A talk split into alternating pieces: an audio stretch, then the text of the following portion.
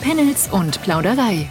Solarstories für zu Hause rund um das Thema Balkonkraftwerke und Mini-Solaranlagen.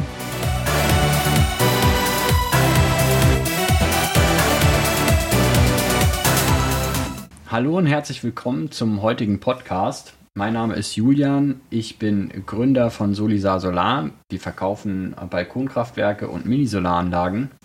Heute soll es um das Thema Balkonkraftwerke und Mini-Solaranlagen gehen, um das Thema, was ist es überhaupt?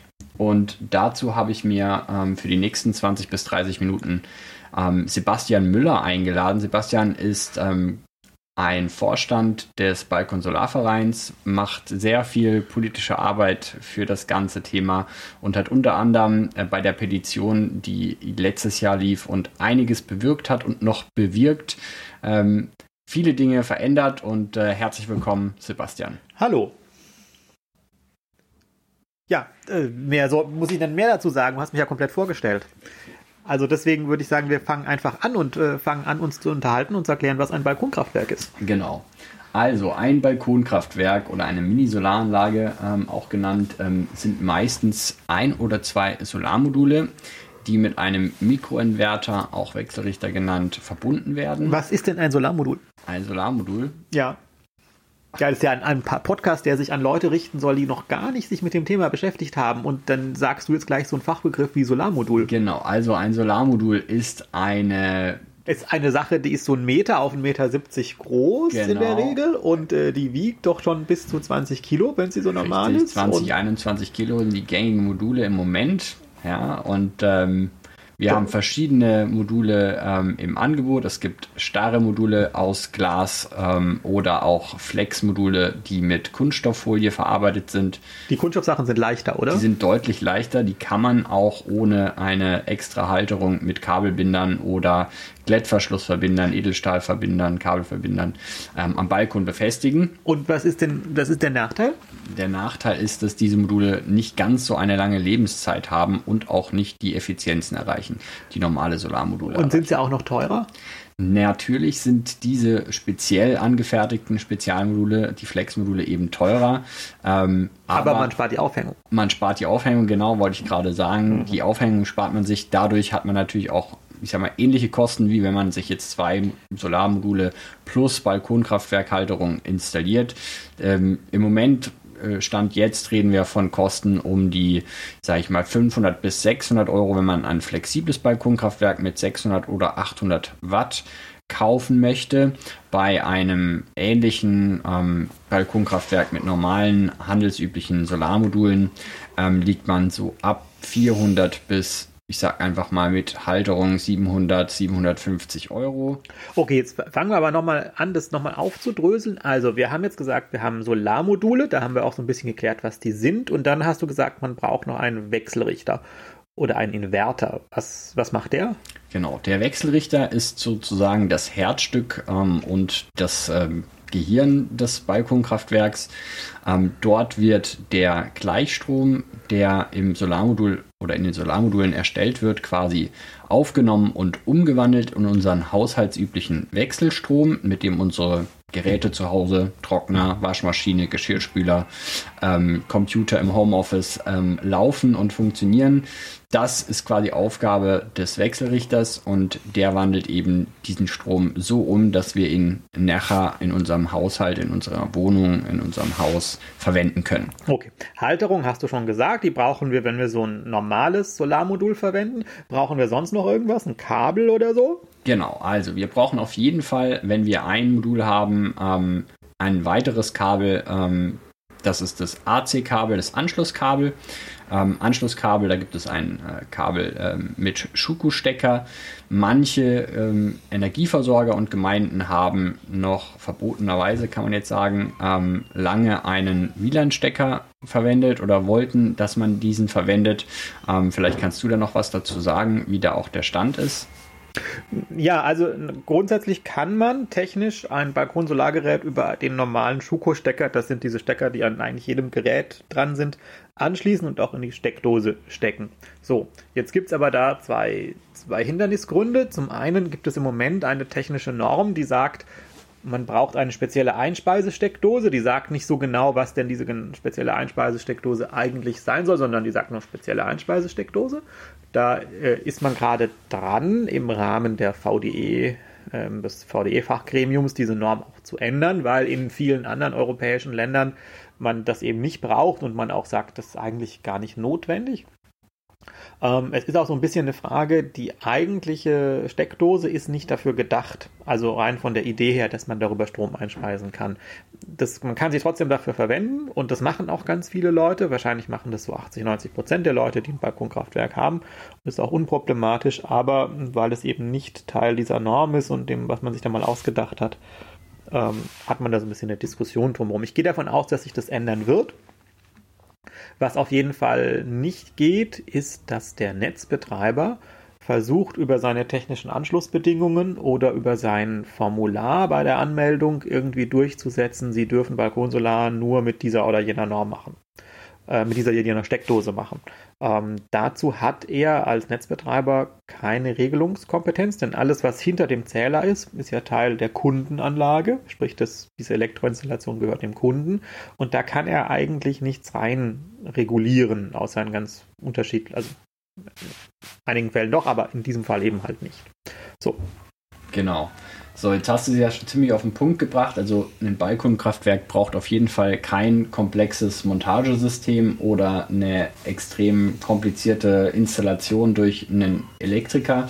In der Regel kann bei der Inbetriebnahme darauf verzichtet werden.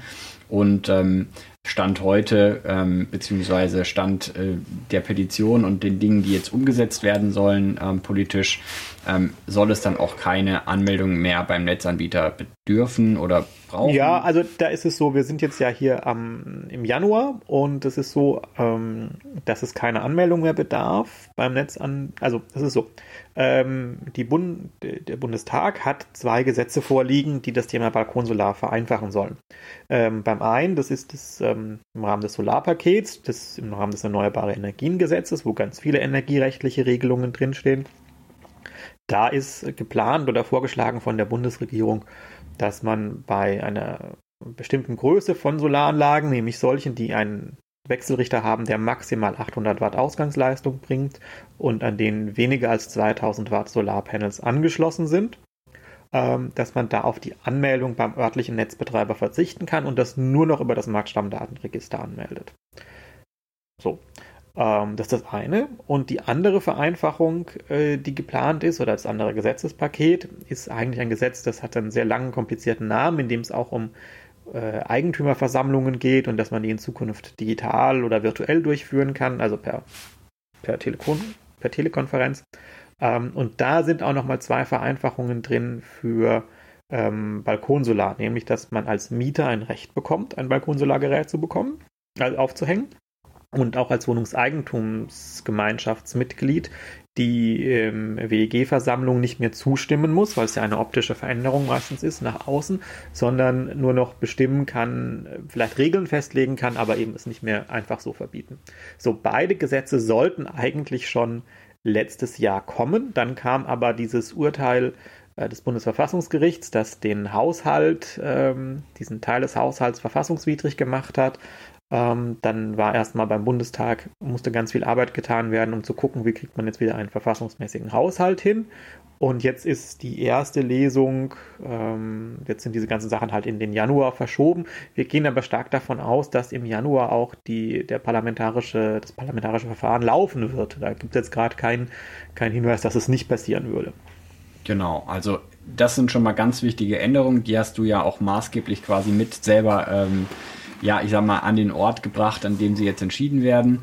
Und ähm, um das nochmal auf den Punkt zu bringen, ähm, diese Privilegierung ähm, oder dieses Vorteils, Vorzugsrecht ähm, der Balkonkraftwerke, ähm, das ist ein ganz wichtiger Punkt, weil es eben nicht mehr darum geht, ob man ein Balkonkraftwerk installieren darf, sondern ist es nur noch die Frage, ähm, die man sich quasi als WEG stellt, wie wird das Ganze umgesetzt. Genau, also sich ist, einig werden. Also auch die Aussage Privilegierung ist ein bisschen so sprachlich, klingt es immer so, dass man da Privilegien hat, was auch so ein bisschen ungerecht klingt. Ähm, eigentlich muss man sagen, es sind Vereinfachungen. So Vereinfachungen gibt's heute auch schon. Zum Beispiel äh, braucht man für einen behindertengerechten Umbau, den kann die Wohnungseigentümergemeinschaft auch nicht verbieten, was auch für viele Menschen ein ziemlicher Vorteil ist, weil ich kenne das noch von früher von der Arbeit, wo Leute in Häusern gewohnt haben, gesagt haben, sie kämen eigentlich aus dem Haus raus, aber da sind irgendwo drei, vier, fünf, sechs Stufen und man baut es halt nicht um, weil es Geld kostet ähm, und deswegen sind sie quasi, müssen sie nur, können sie nur aus der Wohnung raus, wenn sie jemand rausträgt. Und das muss da dann häufig der Rettungsdienst machen.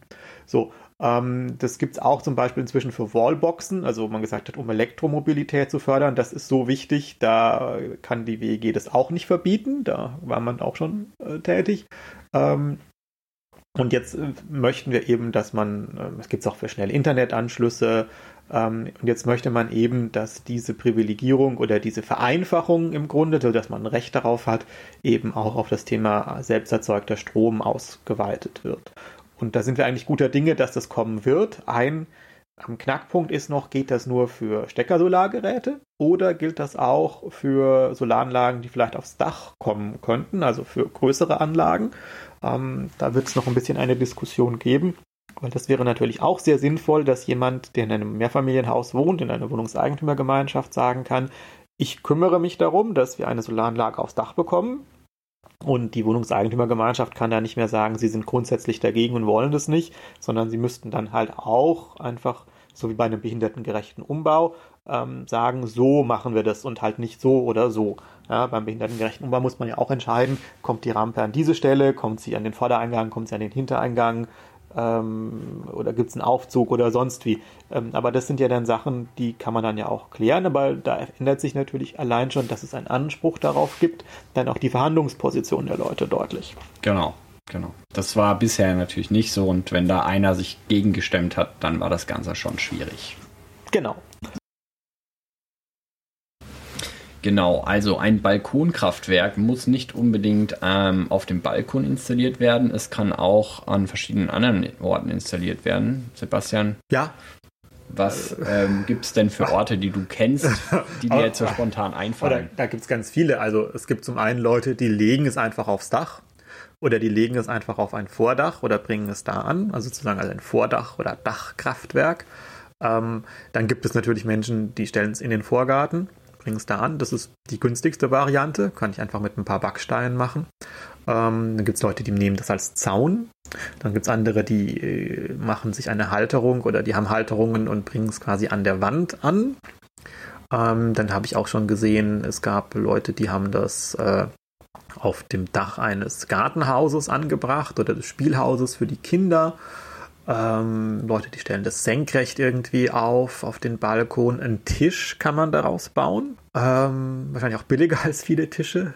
Das inzwischen. ist richtig. Äh, Gartenmöbel sind äh, wie alles andere auch teurer geworden. Da gehe ich von aus, egal wo man die kauft. Ja gut, das ist ja so, weil äh, Solarpanels einzeln sind ja inzwischen sehr, sehr günstig geworden und sie sind günstiger als viele, viele andere Dinge. Ähm, also zum Beispiel sind sie inzwischen günstiger als so Verkleidungsholz. Deswegen macht es für viele Leute, wenn sie ein Haus bauen, eigentlich Sinn, statt kleiner Einschub, statt eben ähm, Holz ans Haus zu machen als Verkleidung, vielleicht einfach ein Solarpanel oder Solarpanels zu nehmen. Ähm, sonst äh, gibt es immer mal wieder, dass im Internet irgendwelche Sachen auftauchen, wo das Menschen angebracht haben, vielleicht auch als Vordach für irgendeinen Freisitz, ähm, was ich da alles schon gesehen habe, als Gartenzaun äh, wird inzwischen wird immer populärer. Vordach, Carport, ne? Genau. Das ist wirklich sehr stark vertreten. Es gibt auch Leute, die habe ich äh, neulich erst gesehen, die haben äh, ihre Poolabdeckung umgebaut ähm, und nutzen dann quasi ähm, ja die Fläche ähm, des Pools äh, noch zusätzlich als Balkonkraftwerk.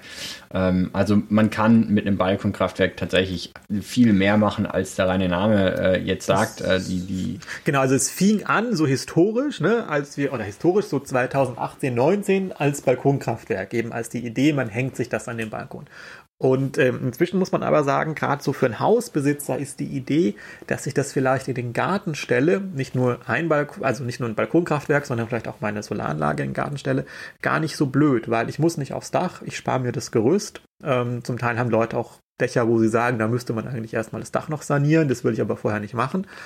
Und es haben einfach auch viele Menschen im Grunde grün in ihren Gärten oder Vorgärten, der ja eigentlich nur äh, so Abstandsgrün ist, nennt man das, oder Ziergrün, wo sie ja keinen keinen Nutzen daraus ziehen, auch Flächen, die man nicht benutzt, wo die Kinder auch nicht drauf spielen, sondern die sind halt einfach Flächen zur Straße, wo man vielleicht was pflanzt oder auch nicht. Und da kann man es ja hinstellen, ohne dass es irgendwie einen Schaden genau. macht. So, und da ist es auch relativ günstig, weil eben diese Unterkonstruktionen, eben weil sie nicht auf dem Dach sind, kann man alles selber machen und man muss da auch nicht groß aufwendig sein, weil die Solarpanels sind ja schwer, die fliegen nicht einfach so weg. Ähm, die werden auch nicht einfach so geklaut, weil es dann doch relativ aufwendig ist und Fahrräder doch immer noch attraktiver. Ähm, deswegen ist es für Hausbesitzer eigentlich eine relativ günstige Variante. So. Aber darüber wollten wir uns, glaube ich, äh, genau, gar, nicht, gar nicht so unterhalten, genau, sondern. Das ist eine super Überleitung zum, zu, zu unserem nächsten äh, ähm, Abschnittspunkt und zwar ähm, um das Thema eben äh, die, das Potenzial und die Grenzen von Balkonkraftwerken aufzuzeigen. Ähm, sparen kann man natürlich in dem Moment, wo man anfängt, ähm, mit dem Thema sich zu beschäftigen. Ähm, es gibt eben äh, Balkonkraftwerke unterschiedlicher Art. Man kann auch ähm, gebrauchte ähm, äh, Module zum Beispiel eben ähm, über Jetzt sagen wir aber mal äh, Thema Sparen. Also wenn ich jetzt, wenn ich jetzt losgehe und sage, ich kaufe mir so ein Balkonsolargerät oder ein, ein Stecker-Solargerät, dann kann man ungefähr sagen, ähm, ich kann so zwischen 10 und 25 Prozent des eigenen Stromverbrauchs einsparen. So, jetzt muss man immer überlegen, was heißt denn das genau und wie mache ich es? Ähm, das hängt natürlich stark davon ab, wie groß ist denn eigentlich mein eigener Verbrauch? Bin ich tagsüber, wenn die Sonne scheint, zu Hause, weil ich da koche oder vielleicht im Homeoffice arbeite oder ich im Schichtdienst arbeite und dann mhm. meistens nachts unterwegs bin? Ähm, oder bin ich halt so jemand, der geht irgendwie morgens um sechs aus dem Haus und dann ist er in der Kantine vom Betrieb und dann kommt er irgendwie vielleicht um 17 Uhr wieder heim, wenn es vielleicht auch schon dunkel ist im Winter. Ähm, der hätte natürlich eine längere, also letztere, ne, hätte eine längere äh, Zeit, bis es sich amortisiert. Jemand, der zu Hause ist, der kocht, der sich tagsüber in der Wohnung aufhält, vielleicht Familien, äh, wo dann die Kinder aus der Schule kommen, die haben natürlich eine höhere Amortisation oder eine schnellere, weil sie ja tagsüber mehr Strom verbrauchen. Und man aber sagen muss, für beide lohnt es sich eigentlich, weil ähm, auch die Person, die nicht in der Wohnung ist, hat ja einen Stromverbrauch im Sinne von Kühlschrank, Router. Genau. Ähm, vielleicht auch, man kann ja inzwischen auch zum Beispiel Waschmaschinen oder Spülmaschinen so einstellen, dass sie um eine bestimmte Zeit losgehen, ähm, wenn man eben gerade viel Sonne hätte oder üblicherweise viel Sonne hat, sodass man auch da das optimieren kann. Drum ist, sagen wir mal, so 10% eine Angabe, die ist eher pessimistisch gerechnet und 25% ist eine, die ist optimistisch gerechnet. Ähm, und man kann natürlich sich dann auch immer noch andere, sagen wir mal, Verbrauchsoptimierungen überlegen. Ist aber immer die Frage, wie viel will ich denn da machen? Ich kann ja nicht nur mein ganzes Leben auf meine Solaranlage ausrichten. Genau. Also es gibt natürlich auch verschiedene Vergleichsrechner. Was man pauschal sagen kann, ist, wenn man sich jetzt ein aktuelles äh, Balkonkraftwerk mit zwei Modulen und einem 800 Watt ähm, Wechselrichter ähm, anschafft, dann kann man bei uns in der Region, ähm, sage ich jetzt mal Baden-Württemberg, im südlichen Baden-Württemberg, bei einer Südausrichtung, ähm, die dem Optimum entspricht, äh, gut und gerne 1000 Kilowattstunden pro Jahr an Energie erzeugen. Die gilt es dann halt eben, äh, je nachdem, ob man zu Hause ist oder nicht, ob man die Energie, wenn die Sonne scheint, nutzt, ähm, auch selbst zu verbrauchen. Und darin liegt dann letztlich auch die, ja, ich sag mal, das Potenzial, ähm, diesen äh, sauberen grünen Strom, den man auf dem Balkon oder anderswo bei sich herstellt, dann eben selber zu nutzen. Und damit kann man natürlich dann auch die Ersparnis, die man hat, pro Jahr auch äh, quasi ganz direkt beeinflussen. Ja, und vielleicht mal so als, ähm, als Hinweis 1000 Kilowattstunden. Wie viel ist das? Kann man sich immer schwierig was darunter vorstellen. Der durchschnittliche Stromverbrauch eines Ein-Personen-Haushaltes sind 1500 Kilowattstunden. Der durchschnittliche Stromverbrauch eines Zwei-Personen-Haushaltes so etwa 2500 hängt immer damit auch zusammen, was hat man, wie groß ist der Kühlschrank, koche ich selber viel oder nicht, koche ich elektrisch oder mit Gas, ähm, habe ich vielleicht auch irgendwo eine, eine, Elektroheizung oder eine Infrarotheizung oder sowas E-Bike. E-Bike, genau, ein, ein Aquarium ein zum Aquarium, oder genau. sowas. Dann, also es sind alles so Sachen, die bringen das hoch oder habe ich keine Ahnung als Hobby. Ähm, ich gehe, gehe angeln und äh, spazieren, dann habe ich keinen so einen hohen Stromverbrauch weil ich nicht so viel in der Wohnung bin ähm, dann ist es weniger. Es gibt auch viele Leute, die haben weniger, aber sagen wir 1500, so für eine Person. Ich kann 1000 Kilowattstunden erzeugen. Natürlich nicht immer dann, wenn ich sie gerade brauche, ist aber schon eine Hausnummer. So. Genau, also man kann also in jedem Fall etwas sparen. Äh, wie viel, das hängt natürlich dann von einem selbst auch letztlich ab. Aber ich sag mal, die durchschnittliche Amortisationsdauer ähm, kann schon auch zweieinhalb, drei Jahre bedeuten. In den meisten Fällen sind es eher vier bis fünf oder sechs Jahre, bis sich das Ganze rechnet. Ähm, man darf ja aber nicht vergessen, es gibt viele lokale Förderprogramme. Da kann ja. jeder einfach sich an seine lokale Gemeinde einfach mal wenden, einfach mal anrufen oder auf der Webseite schauen. Teilweise gibt es Förderungen. Ähm, hier in Freiburg gibt es aktuell 200 Euro Förderung. Es gibt zum Beispiel in Berlin 500 Euro. Ähm, es gibt ganz viele andere Förderprogramme. In Mecklenburg-Vorpommern gab es auch 500 Euro, wobei der, da ist der Topf ähm, schon etwas leerer. Die 500 Euro gibt es nur noch für Mieter. Okay, ja. Ähm, aber ich würde einfach jedem raten, ähm, zu gucken, ob die örtliche Gemeinde was hat, weil es sind immer wieder so, es gibt immer mal wieder neue Förderprogramme, dann ändern sich ein bisschen die Bedingungen bei bestehenden, dann gibt es wiederum Förderprogramme, die laufen aus. Ähm, man muss aber auch sagen, auch ohne Förderung ist es äh, sinnvoll. Wenn man jetzt natürlich sagt, in Freiburg und ich ich rechne mir das sehr günstig, dann bin ich vielleicht nachher mit nach Förderung, wo vielleicht ich als Mieter nur noch sehr wenig bezahlen muss und, nur, und eine sehr schnelle Amortisation hätte bei einer Sammelbestellung zum Beispiel. Genau, also im, im Kern, man spart natürlich auch äh, CO2 ein. Ähm, das darf man auch nicht vergessen. Also es geht nicht nur um den, äh, um das, den monetären Anreiz, ähm, da Geld zu sparen, sondern man tut natürlich auch was Gutes für genau, die Umwelt. Genau, denn, denn, jed, also, denn jede Stunde äh, Balkonsolarstrom oder Solarstrom oder Windstrom verdrängt erstmal eine Stunde ähm, eine Kilowattstunde äh, Strom von irgendwelchen Kohlekraftwerken aus dem Netz. Das ist ähm, sehr praktisch. Wir hatten jetzt ja schon dieses das letzte Jahr 54 Prozent unseres Stromverbrauchs durch erneuerbare Energien gedeckt. Ähm, das will man ja relativ schnell auf 100 Prozent bringen, muss man auch sagen. Grundsätzlich wird unser Stromverbrauch tendenziell eher steigen, weil wir ja viele Dinge, die man im Moment durch Verbrennen äh, Energie erzeugt. Also, keine Ahnung, Verbrennungsauto, Motor rum. Wir haben ein Verbrennungsauto und fahren damit rum. So, und da genau. verbrennen wir erstmal Benzin und das ist aber nicht besonders effizient zum Beispiel. Das heißt, wir würden, selbst wenn wir einfach nur unsere Autos durch Elektroautos ersetzen, deutlich weniger Primärenergie verbrauchen, aber halt natürlich mehr Strom, ja, weil das Elektroauto fährt sehr viel effizienter, aber es braucht halt Strom. Genauso, wenn wir jetzt anfangen mit Heizen und sagen, wir, wir, machen eine Wärmepumpe statt wir verbrennen Gas oder Öl, dann haben wir auch äh, deutlich weniger Primärenergie, weil die Wärmepumpe entzieht ja die Energie aus der Umgebung. Sie braucht ja nur Energie, um sozusagen diesen Entziehungsprozess zu machen. Ähm, aber es steigt natürlich unser Stromverbrauch. So. Das heißt, ähm, es wird alles irgendwie effizienter und wir brauchen weniger Energie, aber wir brauchen halt als Mittel, um dieses weniger Energie zu nutzen, brauchen wir halt Strom.